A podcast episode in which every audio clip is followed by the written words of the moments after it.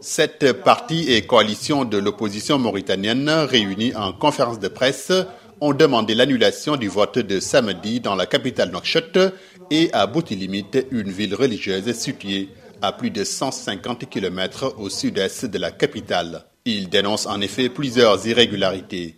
Hamadi Sidi Mokhtar, président de Tawassul, le parti islamo-conservateur qui occupe la deuxième place dans ces élections selon les premiers résultats.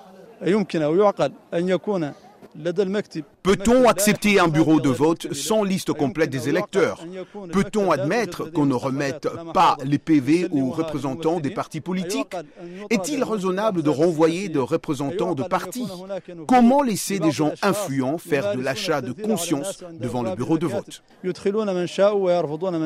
Après le dépouillement de près de 70% des votes au scrutin législatif, régional et municipal, la défaite de l'opposition se dessine dans la capitale qui compte le plus grand nombre de députés, 21, et de communes, 9. Et le fait marquant, c'est que la deuxième commune de la capitale en termes de poids électoral, à savoir Arafat, bastion des islamo-conservateurs, pourrait tout simplement basculer dans le camp du parti au pouvoir, Al-Insaf. Le candidat du pouvoir à Arafat, Mohamed Mahmoud Ahmed Didou, prédisait déjà sa victoire lors de la campagne électorale. Je vous le confirme, Arafat votera pour Al-Insaf. L'opposition qui n'est pas présente sur l'étendue du territoire national misait beaucoup sur Nouakchott et sur les grandes villes. El Heibe Sidati, journaliste et analyste politique.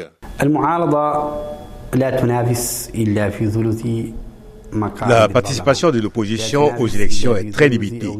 Elle ne dépasse pas le tiers des sièges au Parlement ni la moitié des communes. Et parfois, c'est une participation pas très rigoureuse. Les premiers résultats venus de la diaspora donnaient de l'espoir à l'opposition qui mettait en difficulté le pouvoir. Mais au fur et à mesure que les résultats tombent, Al-Insaf creuse son avance et parfois loin derrière les islamo-conservateurs. Mohamed Diop, pour VO Afrique, Nouakchott.